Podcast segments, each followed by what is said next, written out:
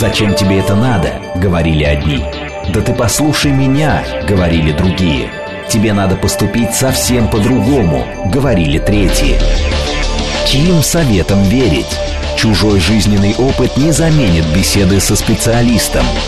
Обсуждаем расхожие обстоятельства, чтобы лучше разобраться в личных. Личные обстоятельства. Программа предназначена для лиц старше 16 лет. Здравствуйте, дорогие друзья, с вами Вероника Романова. Это программа «Личные обстоятельства», где все самое важное мы обсуждаем вместе с психологами и даже то, о чем совсем не с кем бывает поговорить. И сегодня мы будем обсуждать женскую самооценку. Зачастую это именно то, почему мужчина выбирает себе женщину. Не за внешность или какие-то ее профессиональные заслуги. И все вокруг вообще не могут понять, что он в ней нашел. А на самом-то деле она нашла, нашла себя, поняла себя, почувствовала, оценила и транслирует вот эти токи внешней уверенности, внутренней гармонии на всех окружающих. Сегодня будем обсуждать, как женщинам прийти к здоровой самооценке, а мужчинам помочь в этом своим женщинам. Ну и, конечно, неизбежно коснемся того, как мужчины могут навредить и как э, разрушительная роль для самооценки тоже исходит от мужчин. Но не в качестве примера, а как раз в качестве того, что делать нежелательно обязательно все это будем обсуждать. Пишите ваши вопросы, ваши конкретные ситуации, все, что хотите обсудить и спросить по этой теме. В гостях у нас сегодня психолог, кандидат социологических наук Анетта Орлова. Анетта, приветствую. Добрый день, Само... вернее, уже вечер. Самооценка одна из, конечно, главных тем, которые именно с вами хочется обсуждать. Э, напомним, что смс-портал плюс семь девять два пять четыре восьмерки девять четыре восемь, телеграмм для сообщений э, наших э, слушателей и зрителей. А почему зрителей? Потому что трансляцию нашу можно не только слушать по радио, но и смотреть видеоверсию в Ютьюбе, ВКонтакте. Там тоже можно писать сообщения, мы все читаем и самые интересные вопросы обязательно на них дадим ответ. Анетта, ну, главный вопрос. Мы говорим, конечно, про женскую самооценку, но тем не менее, ведь э, здесь вот есть какие-то базовые общие вещи, от которых зависит и мужская, и женская самооценка, на что мы опираемся. Начнем, так сказать, с матчасти. С матчасти, а что, как, как ты сформулируешь вопрос? Э, что одинаково для нашей самооценки важно, ну, наверное, с и детства. для мужчины, для да, женщин. и для мужчины, и для женщин. Ну, наверное, э, в самооценке самое главное это когда ты э, можешь к себе относиться условно говоря, твоя установка по отношению к самому себе – достаточно позитивно. Я не просто так говорю слово достаточно позитивно, то есть понятное дело, что э, самооценка складывается из огромного количества разных факторов. Ну, как минимум, да, наша самооценка сильно зависит от того, какие у нас ожидания от самих себя. Вот если я выросла в семье, где, например, у, мо- у меня мама э, доктор наук, и моя мама говорила, ты тоже должна стать доктором наук. А я стала кандидатом наук, ну, как в реальности. Что будет у меня, если у меня были ожидания по поводу того, что я должна стать так же, как мама? Совершенно другая история, если, например, мама у меня не имела высшего образования, э, при, например, и я э, получила диплом института. То есть вот эти ожидания, которые от нас имеют наши родители и которые у нас у самих, это на самом деле очень а, большой фактор. Второй момент. Наша самооценка очень сильно зависит, то, как мы к себе относимся, от того, насколько в раннем возрасте у нас было много а, принятия со стороны значимых людей. То есть вот если у нас в детстве был опыт, что а, другие люди, ну, в первую очередь это мама, но не только мама, поверьте мне, это вообще все наше окружение, опыт взаимодействия с хорошими объектами, то есть опыт взаимодействия с теми, кто к нам относится хорошо, кто нас высоко оценивает, кто нас принимает. И даже тот момент, какими глазами на нас смотрят наши родители, и мать, и отец, ну, в первую очередь мать на первых годах жизни, потом и отец тоже, будет зависеть то, как мы будем относиться, в том числе и к собственному телу, в том числе и к собственной внешности. Поэтому самооценка – это в первую очередь то, насколько мы сами себя оцениваем. Но компонента три – компонента три. Да, первый компонент это э, когнитивный, то есть интеллектуальный. Mm-hmm. Что я про себя думаю? Вот это очень важный момент. Второй компонент эмоциональный. Что я по отношению к себе чувствую? Третий компонент поведенческий. Как я с собой поступаю? И вот я хочу сказать, что очень многих людей, на самом деле, происходит конфликт. Потому что первый и второй компоненты начинают друг с другом конфликтовать. То есть она, ее спроси, ты себя считаешь красивой? Она скажет, да, я себя считаю красивой, и она не соврет. И я считаю, что я достойна всего хорошего. У меня самооценка высокая. А тогда следующий вопрос. А чувствуешь ли ты себя таковой, когда ты встречаешься с мужчиной, который тебе понравился? Ощущаешь ли ты себя, чувствуешь, ой, нет, там я себя совершенно по-другому ощущаю. Получается, что когнитивный компонент, умом человек понимает свою ценность, он анализирует, но при этом на уровне тела у него совершенно, на уровне эмоций совершенно другие ощущения. И тогда поведенческий компонент, как он себя будет вести? В первую очередь он будет опираться в большей степени на свои эмоциональные и телесные ощущения. Угу. Поэтому, вот, к сожалению, и тогда он будет расстраиваться. Ну, еще, конечно, важно, а, что этот мужчина а, говорит, как он, в общем, себя ведет, и не, не проецирует ли он, скажем, ну, свои какие-то комплексы да, на женщину, с которой он встречается, не заставляет ли он ее почувствовать. Вот тот самый доктор наук а, смотрит сверху вниз на кандидата наук, хотя, казалось бы, мужчина, наверное, не должен с женщиной пытаться соперничать на равных, потому что иногда очень много мужчин говорят, а почему я не должен с женщиной значит, бороться, ну, в профессиональном каком-то поняли. Соревноваться. Соревноваться. Почему я не должен с ней это, ну, это да. делать на равных? Вот как объяснить, что на самом деле, ну, почему, ты, почему твое поведение должно быть мужским? А я с тобой тут поспорю. Я с тобой тут поспорю, потому что э, я бы сказала так, что э, надо определиться изначально, а как женщина себя презентует. Потому что есть такое понятие, как сам, самопрезентация. И если женщина, например, в каком-то обществе там, где есть и мужчины, выдает формулировку речевую, при которой она звучит убедительно и аргументированно, четко и ясно, то вероятность того, что в этом процессе мужчины, которые там находятся, немедленно начнут контраргументировать, очень высока. Mm-hmm. То есть, э, почему? Потому что для мужчин они очень прислушиваются к тому, как говорит женщина. Вот, например, мы сейчас с тобой говорим, у нас аргументированная, четкая, структурная, достаточно бесполая речь, потому что нам нужно, чтобы нас поняли, мы как педагогическая речь. Конечно же, разве к человеку с такой педагогической речью захочется относиться как к женщине ее опекать? Так вы что, дай бог ей соответствовать, дай бог, понимаешь ли, конкурировать с ней. Поэтому очень многие женщины, которые обвиняют мужчин в том, что они почему-то хотят со мной конкурировать, они не понимают, что это конкуренция, Мы сами задаем конечно, этот тон. это огромное внутреннее наше желание в общем-то, быть круче мужчин. И я не против, мы имеем право быть круче, если нам хочется, но тогда не надо требовать. Они же не должны нам поддаваться. А то мы хотим быть круче них, но как в случае чего я прошу от вас, чтобы ага, вы то есть у нас мне двойные уступили. стандарты, да. у нас у женщин двойные стандарты. Ну, так, я, с одной да, стороны, мы... когда мне надо, хочу быть круче, а когда мне не надо, пожалуйста, э, пожалуйста, защищай меня, пожалуйста, я такая слабенькая, а, а, а, а он не может понять, так тебе что, что надо? Я бы даже сказала по-другому. Смотри, а, мы когда очень крутые, а внутри-то мы хрупкие, внутри-то мы чувствительные, внутри-то мы на самом деле готовы все ему отдать, но когда мы демонстрируем внешне вот эту силу, у него отключается вот это ощущение, что он тебя должен защищать. Он начинает, его мозг, его естество, его природа, она начинает видеть в тебе, ну точно, дай бог, чтобы не мужика, который с ним конкурирует, но тогда мамку, которая его подавляет. О, интересный, конечно, вопрос от наших э, слушателей и зрителей. Сразу про сыновей.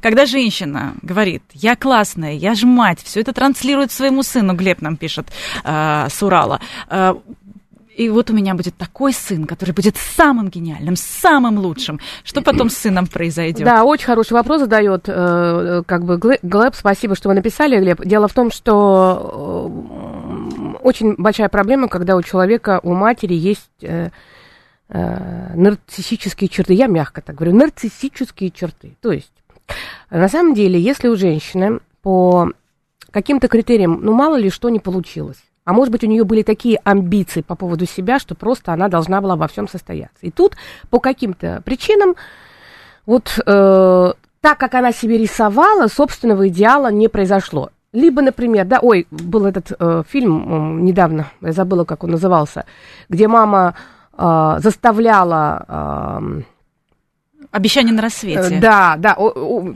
в общем, окей, забыла название.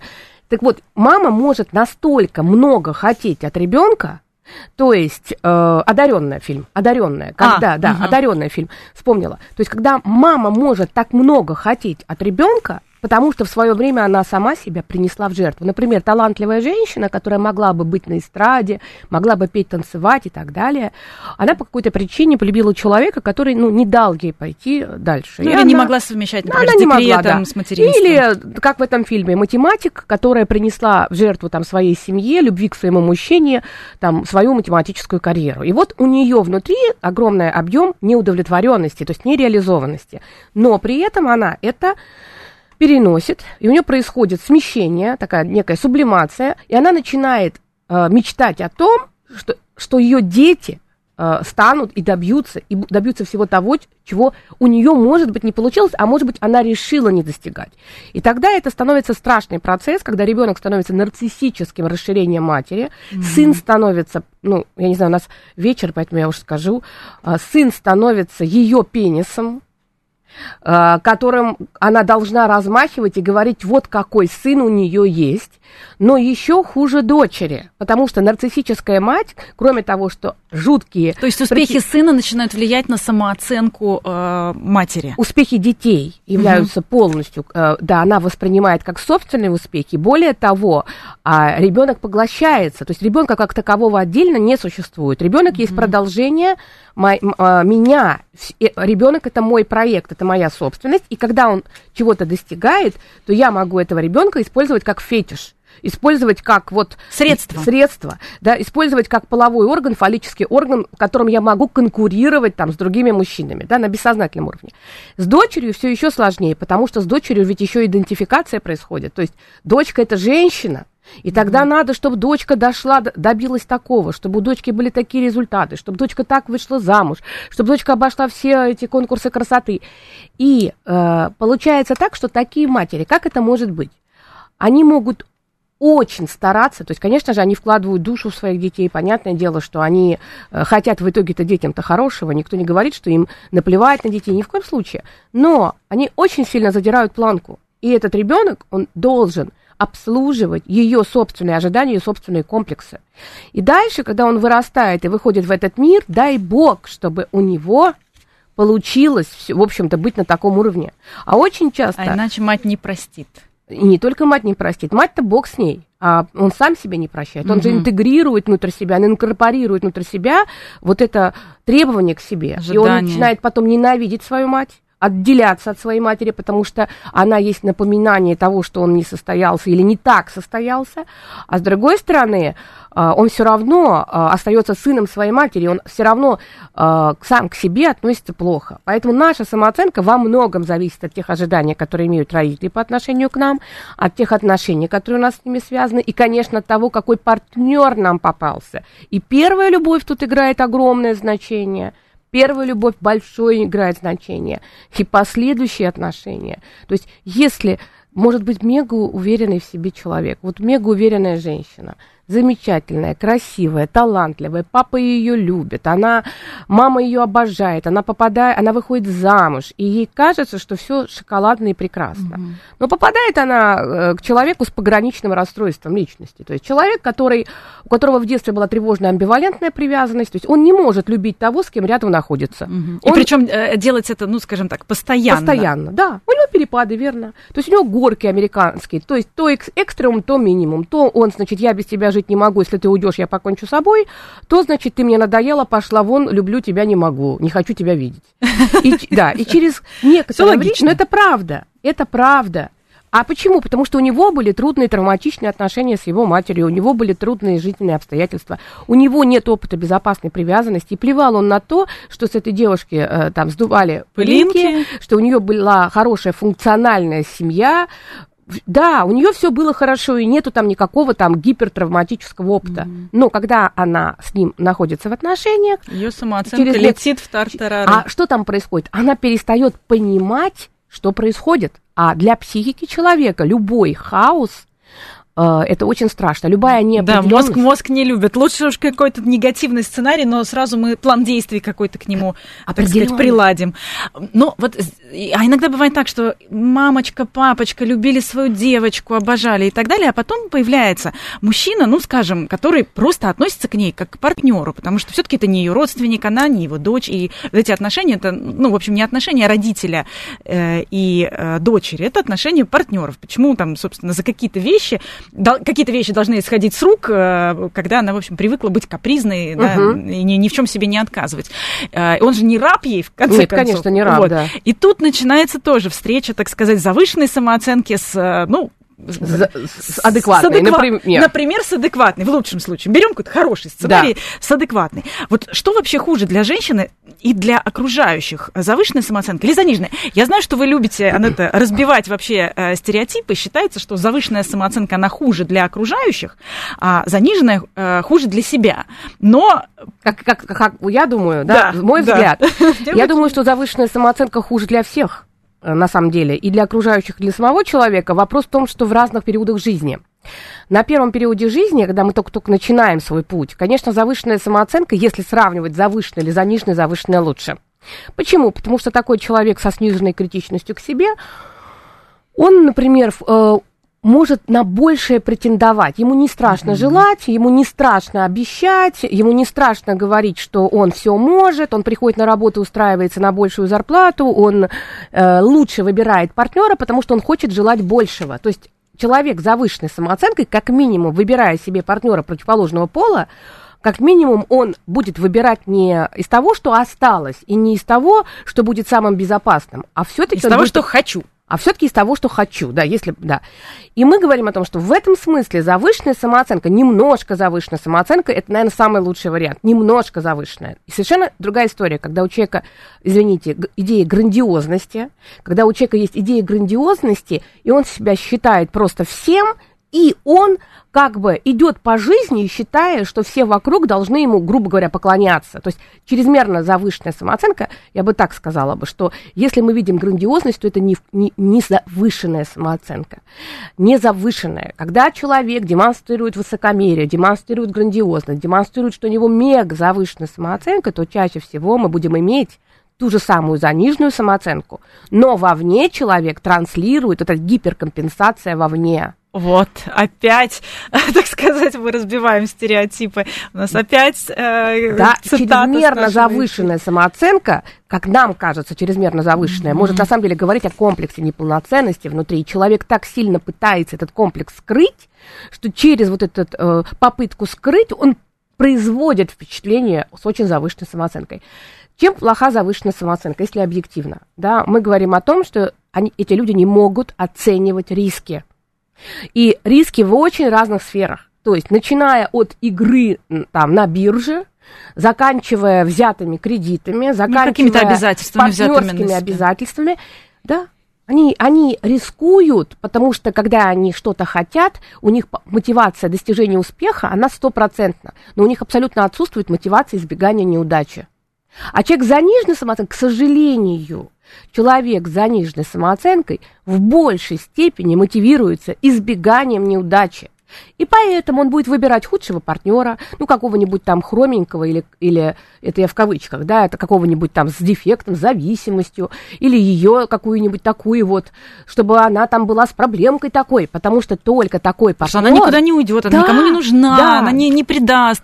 Ну, в, в, найти в общем, вот да. такой какой-то изъян у человека mm в характере, не обязательно совершенно во внешности, абсолютно, для того, чтобы чувствовать себя спокойно. Но в итоге очень часто, когда человек совершает совершает выборы, исходя из своей низкой самооценки, то у него потом мягкая депрессия. То есть он все равно недоволен потом. То есть он-то выбирал не по принципу, а что он на самом деле хотел, а по принципу того, за что ему в меньшей степени может пролететь. Ну, то есть вот женщина, например, даже если она выбирает, к примеру, выбирает хорошего партнера, ну, допустим, родители подсказали, э, кто-то рядом вовремя оказался, кто посоветовал, нормального парня, а потом начинается, я не могу принимать его любовь, я все сама, не надо мне ничего дарить, да?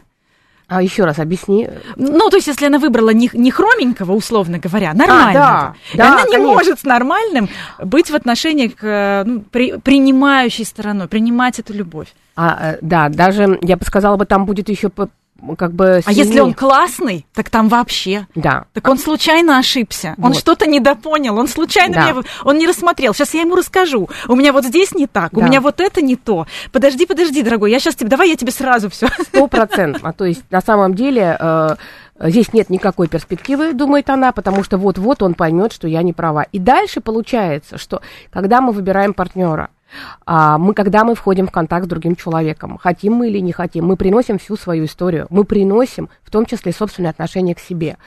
И вот когда ко мне на прием приходит человек, вот потому как он заходит в кабинет, как он садится на диван, как он э, смотрит на меня, уже приблизительно могу предполагать его историю отношений с его значимыми объектами, то есть его базовыми фигурами. И то, какой отклик у меня, как у психолога, будет на него, да, и этот отклик нужно тоже э, обязательно исследовать, потому что у психолога очень высока вероятность, что мы можем зацеплять и чувствовать так и вести себя таким образом, как когда-то у этого человека был опыт в прошлом. Потому что он приносит свою историю, и неким образом его бессознательное провоцирует наше бессознательное. И если человек приходит и извиняется за то, что он есть, За то, что он вообще пришел. за то, что он вообще присутствует в этом мире, за то, что он в этом мире вообще, то вот это вот извиняться за то, что я есть, может у других людей провоцировать либо роль защитника, и если ты, например, да, а, идентифицируешь с человеком, который готов таких людей защищать, потому что ты помнишь, что в твоем детстве тоже было что-то не то. И ты становишься таким немедленным защитником, который пытается решить. И это тоже очень плохо, потому что у человека не возникает ощущение, что он вырос и взрослый, он имеет право. Либо же можно запросто идентифицироваться с агрессором, то есть с тем родителем, с тем человеком, который его атаковал в детстве. Или просто не принимал, безусловно. Или же, да, начать его также видеть ущербным, также видеть каким-то не таким, также считать, что, а, ему и так сойдет. И, и мы это все время приносим на любую работу, мы приносим это в любую В компанию, отношения. и мы приносим в отношения. Вот что делать мужчине, если, например, у женщины, ну, мы бережно будем относиться, э, заниженная самооценка? И вот она как раз либо не принимает, либо, может быть, отстраняется. Э, Ну, вообще у женщин чаще заниженная самооценка, чем завышенная, в то время как у мужчин чаще завышенная, чем заниженная. Да, я поэтому Да, спрашиваю. да, и девочки, ведь они же от природы таким образом, у нас так, так выстроена наша психика, наш психический аппарат, наша жизнь, что мы очень сильно э, связаны с тем, насколько мужчина на нас реагирует. То есть вот это вот заложенная, вшитая такая история, когда женская самооценка очень сильно зависит от того, Да, вот нравится ли, нравится ли, да, Вообще, а- есть или нет мужчины? есть или нет мужчина, как он ко мне относится, а любит ли он меня, а нравится ли мое тело, потому что у женщин особые отношения с собственным телом. Если у мужчины особенные отношения со своей мужской частью, потому что для него на протяжении всей жизни этот вопрос очень важный, чтобы у него была функциональная твердость, то есть он должен себя чувствовать а, в силе быть мужчиной, будем так говорить, да, красиво, то у женщины инвестируется все тело. То есть для женщины у нее не конкретно какие-то части, она вся должна быть красивой и запустить у него вот этот механизм. Поэтому у женщины ее самооценка, хотим или не хотим, очень сильно зависит от того, как мужчина на нее смотрит, как мужчина к ней относится. И если э, женщина, даже если у нее были идеальные родители, великолепные отношения, она попала в ситуацию тем самым пограничником, я имею в виду пограничное расстройство, да, расстройство. да, то извините, пожалуйста, у него с самооценкой могут возникать трудности.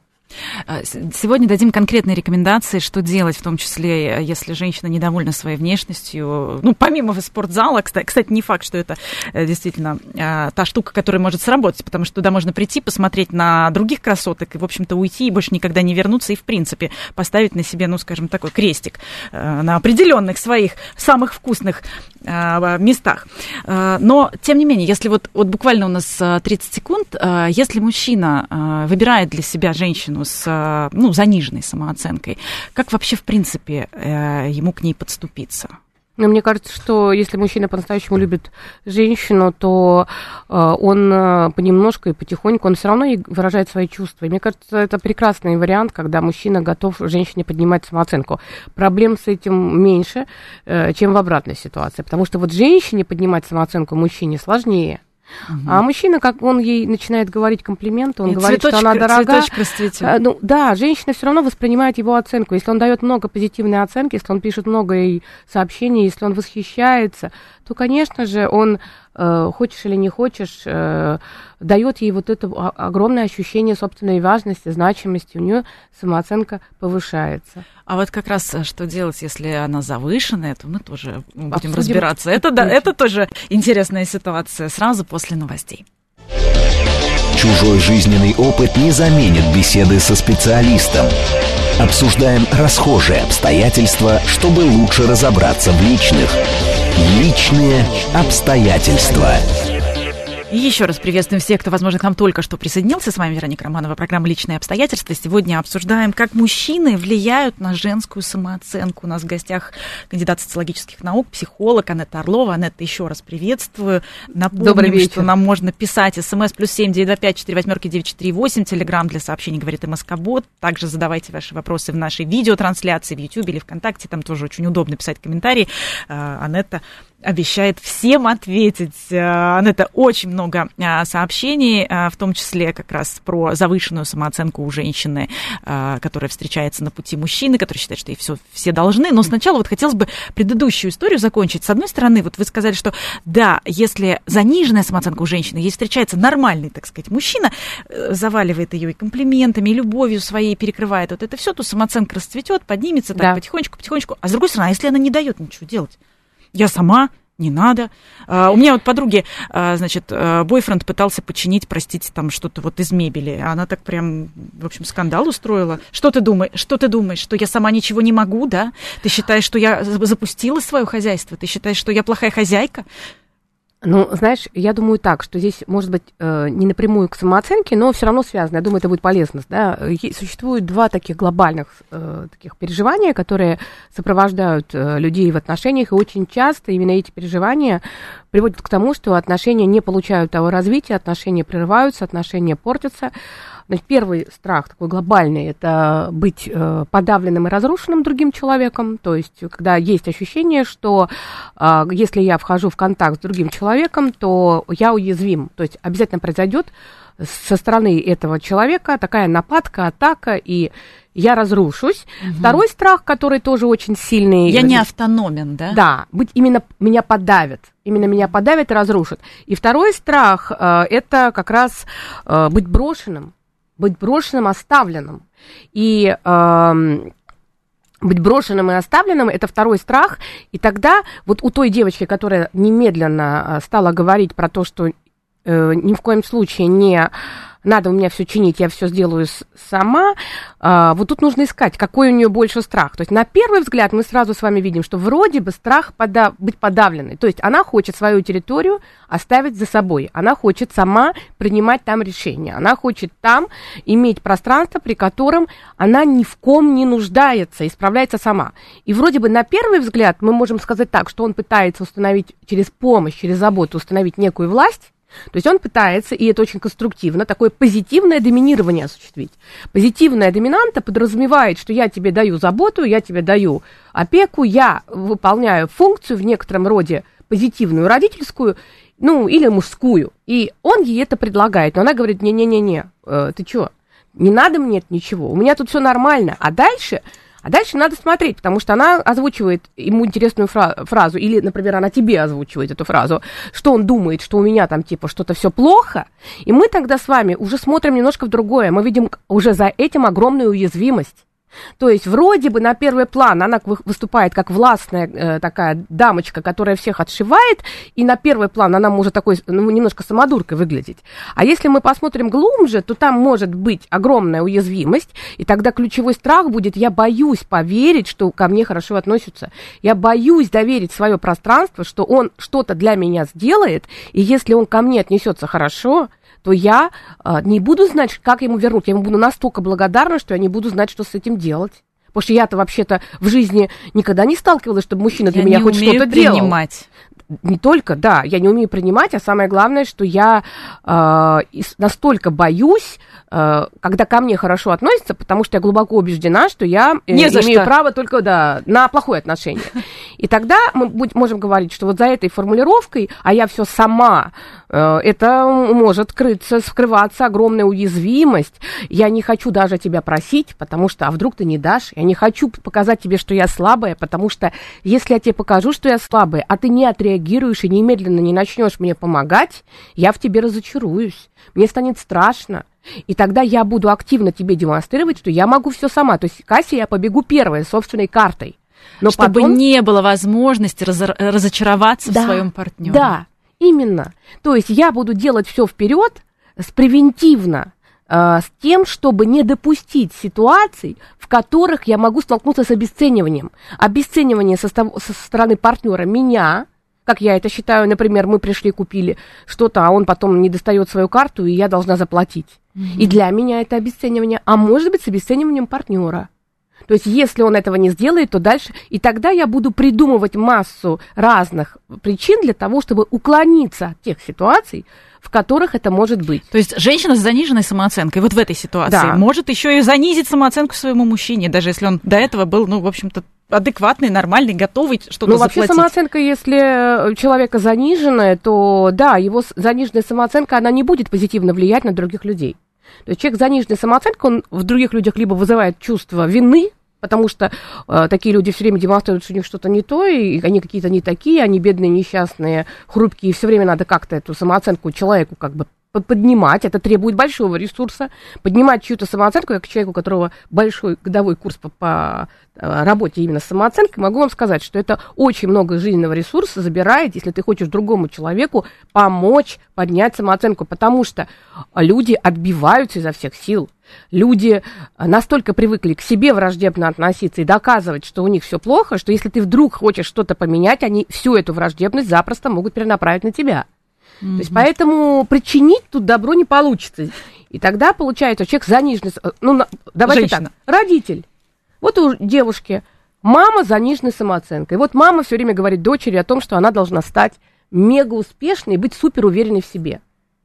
Но если у мамы заниженная самооценка, то дочери очень трудно. Взять этот пример откуда-то, с чело- женщины с, адекватной самооценкой, да, и, И исследовать. да, да даже если она себе что-то позволила купить, извините, дороже, чем может себе позволить мама, сейчас не про деньги, а про то, что человек себе может позволить, то она должна от мамы скрыть, потому что мама будет э, очень недовольна и скажет, что это неправильно потраченные деньги. И тут же, и тут же одновременно И- ты да. должна быть, э, значит, И- да, адекватной да. самооценкой, ты должна Да. знать, что ты самая красивая. И так Тебе далее, должны и так- платить больше, чем всем остальным. Ага. Ну как же так? Тебя до сих пор не повысили? Ну что это за ерунда? Тебя уже давным-давно должны были повысить. А зачем ты вот эти свечи купила? Да, а свечи зачем? зачем? Да, они тебе да. каждый день? Вот Надо ты, что, ты, экономить. ты что, не можешь обычные жечь? Почему самые дорогие Надо купила? экономить. О, ну понятно, какие у вас салфетки. А нельзя было что-нибудь попроще? Доченька, когда тебя уже повысят? Ну, например. Или почему он к тебе так относится? Он тебя не ценит, совершенно не ценит. Знаете, А поэтому... ты что, сама себе цветы купила? Зачем тебе цветы?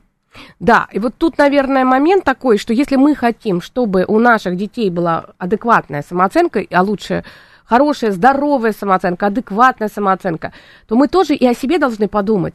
Потому что родители, которые с флагом самопожертвования идут по жизни и всем демонстрируют о том, что они жертвуют всем ради детей, это не факт, что они делают хорошо для своих детей. Они учат ребенка э, тому, что жертва это нормально. Ну да, и самооценка будет неадекватной. Мы тут до эфира говорили, Да. что чекап, так сказать, психологического здоровья можно вполне начинать с самооценки. Как один анализ, да? Она на всем отражается. А вот проба. любые сферы жизни, если мы возьмем, любые сферы жизни, если мы говорим реализацию, профессиональную, деньги, пожалуйста, здоровье, пожалуйста. Как здоровье связано с самооценкой? Да напрямую. Если я считаю, что я недостойна хорошего, если я считаю, что эм, я одна не справлюсь, и я соглашаюсь на то, что меня не устраивает везде, только потому, что я боюсь поменять работу, боюсь э, там, э, съехать от родителей, боюсь э, развестись с человеком, который меня там унижает, например, э, к примеру.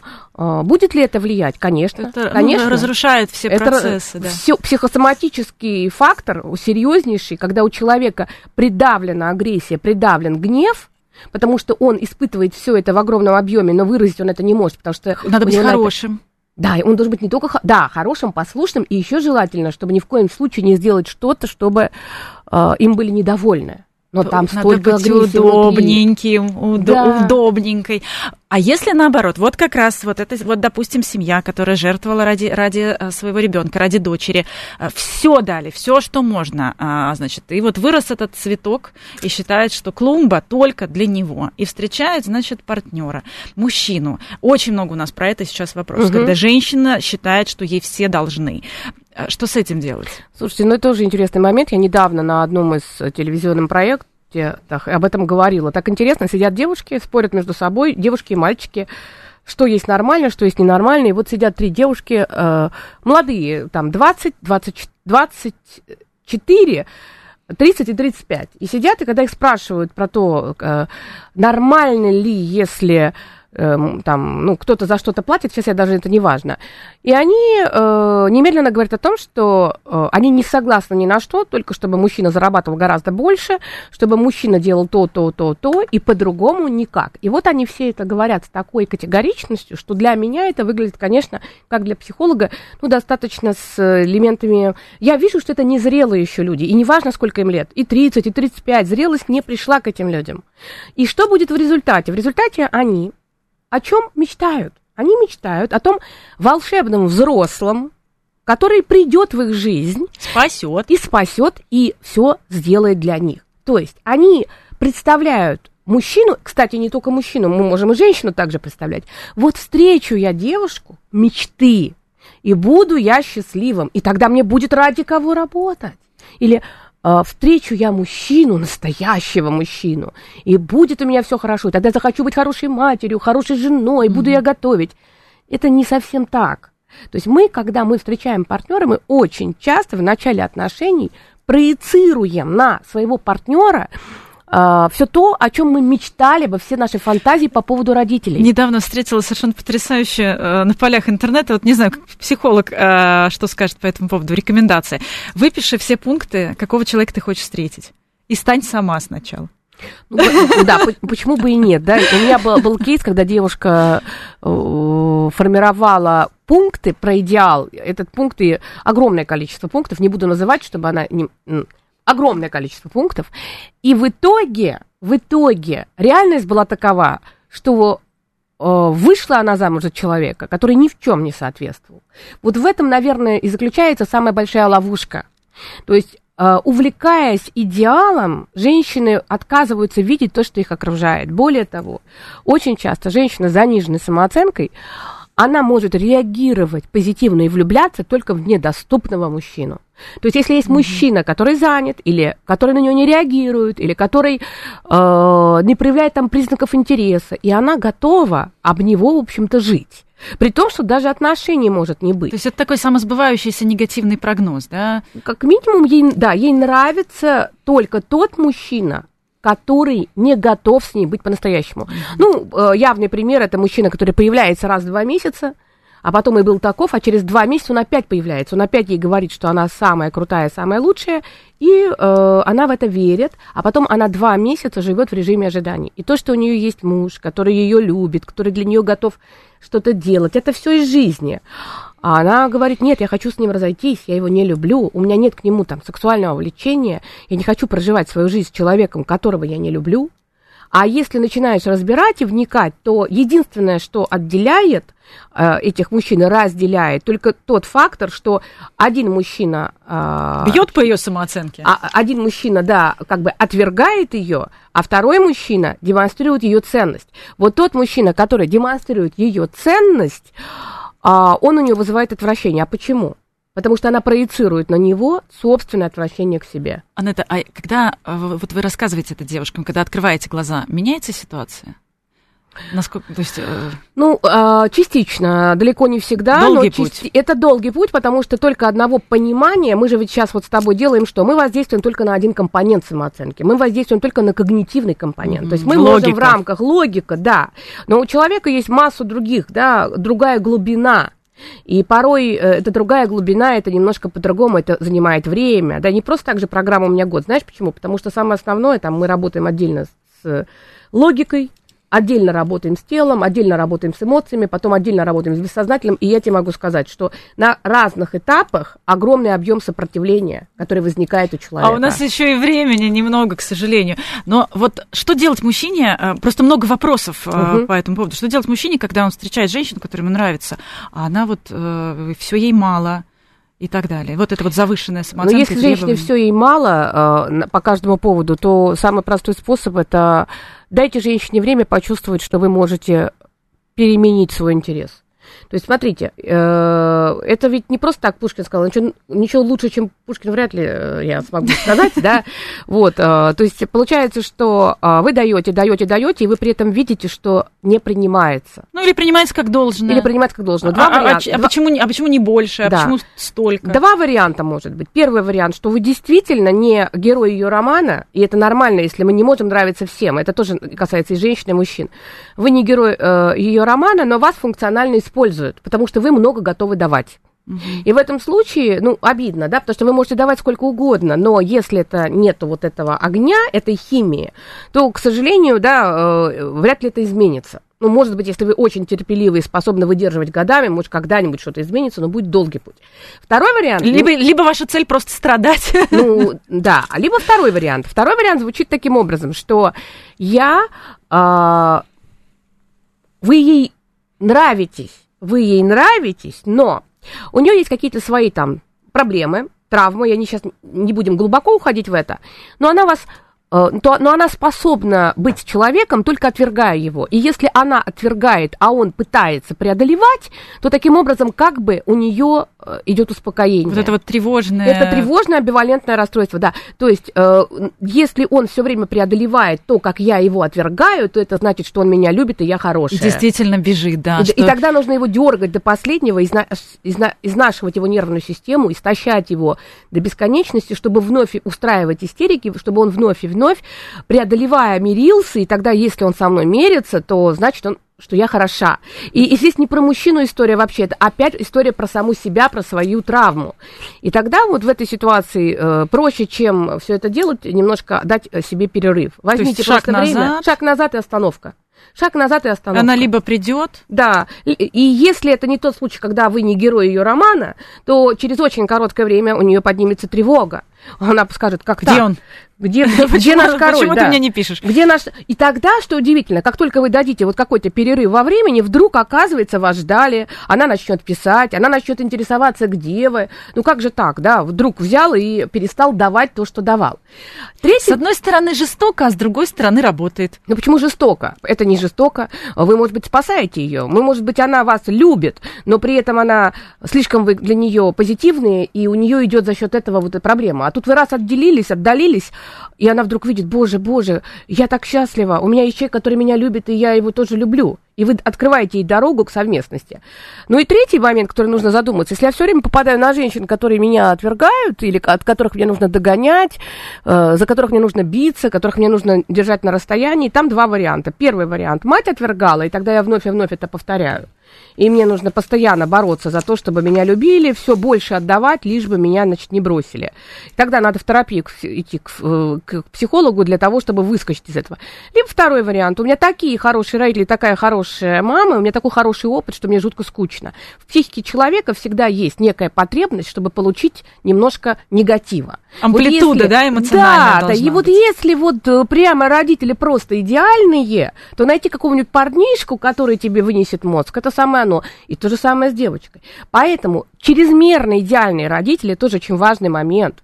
Если родители не удовлетворяют потребности ребенка, это плохо, это травма. Но если, это Фрейд сказал, но если переудовлетворение потребности, если потребность не, еще не развилась, а она уже удовлетворяется, это тоже травма.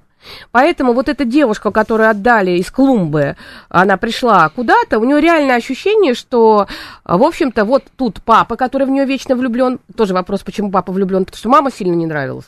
И тогда дочка становится идеалом всего ради того, чтобы Центр жить семьи. в этой семье. Я буду идеализировать свою дочь. Там еще потом папа начнет прогонять всех женихов. И там и такое может быть, да. Потому что там миллион разных причин. Все, конечно, не возьмем. Одну только скажу, что а, если вдруг вы женщина и слушаете наш эфир, и рядом с вами какой-то дядька попался, который намеренно, у него мама его всю жизнь унижала, мама его всю жизнь отвергала, и он как бы с большими сильными комплексами, у него пару раз уже не получилось э, с женщинами, и он дальше хочет мстить всем женщинам, таких очень много. Я правду говорю, так для, для э, честности ну, нашего огромный, эфира. Огромный опыт, для, да, да, для честности эфира, опыт. потому что мы как бы мальчикам, да, говорили, что им делать, а сейчас девочкам. Вот, понимаете, ходят по свиданиям быстрым для того, чтобы с женщиной столкнуться и за короткое время нанести Всем женщинам травму. отомстить через да, одну. нанести травму. И это тоже присутствует.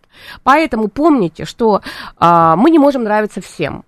Мы не обязаны всем нравиться. Не надо воспринимать каждого проходящего мужчину как некий экзамен и экзаменатора. Не надо. Помните, что самое ценное, что у вас есть, это вы сами. И если вы к себе относитесь э, с уважением и с любовью, то вы это несете в себе. Если и, тебе и с собой человек, хорошо, да, то и тот, который и то же самое касается и мужчинам могу сказать. Очень коротко, буквально пять минут у нас остается, но не можем не коснуться темы внешности. Вот на меня, например, салоны красоты всегда навевают такую тоску, потому что э, вот э, некоторые девушки настолько к себе критично относятся, что даже там делают какие-то инъекции, простите, в складочку на локте который должен сгибаться, и там должна быть какая-то кожа. Вот, Анетта, вот если... Ну, ну понятно, да. что это, конечно, уже, наверное, какие-то перегибы, но тем не менее. Ну да. Но тем не менее, что делать с э, внешностью? Ведь самооценка так Ну, когда ты сказала, что салоны красоты на тебя навевают, что ты сказала, грусть? Ну, тоску Тоску, иногда. да. Я подумала о том, что это никак не связано с девушками, которые делают инъекции в локти, это связано с тем, что у тебя публичная работа и много работы на телевидении, ты постоянно тебя либо расчесывают, либо гримируют, либо ты должна красиво одеться, либо выйти и быть. Поэтому для нас, для людей публичных, личных, конечно, салон красоты это тоже Но работа. это необходимость, да. Это да, работа, да. да. А если говорить про внешность... И нетерпимость э, к своей внешности. Да, к нетерпимости к своей внешности, но... Э, это про... Это много всего может быть, но это про то, что я, наверное, все время недовольна собой. И мои попытки себя улучшить они при, приходят навязчивость, то, о чем вот ты говорила. Мне кажется, что быть, хотеть быть красивой, хотеть ухаживать за собой, это классно. Когда приходит время, когда приходит определенный возраст, делать какие-то инъекции, это тоже здорово и замечательно. Но то, что сейчас происходит, меня что шокировало. Я была тут на одной передаче, и там обсуждался дяденька, который, в общем, на дому учит э, не врачей все подряд колоть. Да, вот это, это опасно, это опасно. И вот, да. к сожалению, женщины порой а, чем хуже им предлагают, чем больше боли, чем больше страданий, чем больше неуважения, тем больше они хотят что-то собой еще сделать, чтобы стать для кого-то лучше. Ну просто индустрия, конечно да. же, на этом зарабатывает да. и навязывает всем женщинам, что что-то не так, вплоть до конечно. локтей. Слушай, ну все индустрии так работают. Раньше люди жили и вообще про самооценку ничего не знали, точно так же. А сейчас все понимают, что самооценку нужно иметь адекватную. То же самое. Раньше это сэкономит, кстати, много денег. Ну да, ну, э, ну надо быть честными, поэтому я говорю как есть. Да? То есть самооценка это тоже, по сути, продукт, да, и та же самая молодость. И раньше в 40 лет все, женщины уже, посмотри, как сейчас выглядят, в 50 лет, так как пионерки. Наша прекрасная Лера Кудрявцева. Старухи-процентщицы 42, по-моему, было. Там. Да, старуха-процент 42. Поэтому, конечно, то, что мы развиваемся, то, что длительность жизни улучшается, то, то что, ну, это все здорово. Вопрос не доводить до абсурда. За собой следить важно. Но если ты думаешь, что ты бесконечно должен себя улучшать, чтобы кто-то тебя полюбил, это полная ерунда. Любит человека не за его внешние достоинства или внутренние достоинства. Любит за то состояние, которое возникает рядом с этим человеком. Мое собственное состояние. И если рядом с человеком легко, весело, комфортно, если с этим человеком я иду, и я чувствую, что я горжусь тем, какой он, если с этим человеком я сижу, слушаю, и он интеллектуально говорит, это касается разных, то у меня есть определенное состояние. Вот это состояние мы любим. Ну, то есть, по сути, это то, то состояние, которое человек испытывает от самого себя. Да. Да, и, и это транслирует. То есть, если я люблю себя, принимаю себя, я, в общем, адекватно понимаю, что что если я себя так? атакую, если я к себе придираюсь и постоянно в печали, то какая бы ни была идеальная внешность, никому этот человек не нужен, потому что рядом с ним ты испытываешь либо тревогу, либо подавленность, либо чувство вины за то, что э, у тебя получше. Поэтому надо помнить о своем состоянии. Благодарю за этот разговор. Это такой подарок э, всем женщинам, поскольку действительно огромнейший опыт, огромнейшая экспертность именно по части работы над самооценкой именно у Анетты Орловой. И я очень рада, что мы как раз э, эту тему вместе сегодня обсудили. Мы всем желаем здоровья психологического, которое, в общем-то, начинается с самооценки, наверное, да? Можно так сказать? Спасибо огромное. Анетта Орлова, кандидат социологических наук, психолог. Сегодня была у нас в гостях. Это программа «Личные обстоятельства». До встречи через неделю.